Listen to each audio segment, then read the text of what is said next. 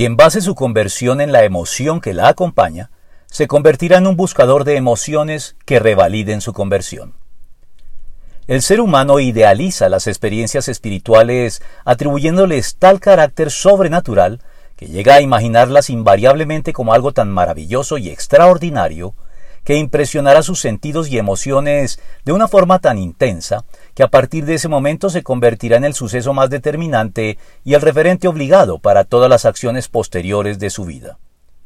Un significativo porcentaje de conversiones pueden tener estas características,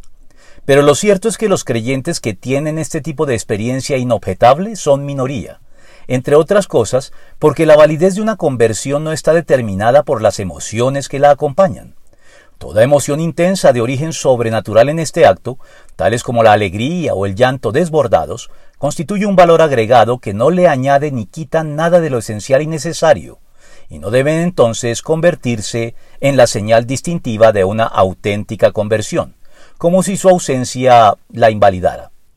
Quien basa la validez de su conversión en su intensidad emocional, se convertirá en un vacilante y precario buscador de elusivas experiencias emocionales que reafirmen su fe, a la manera del terreno pedregoso en la parábola del sembrador, cuya reacción emocional inicial no es suficiente para que su fe arraigue y perdure.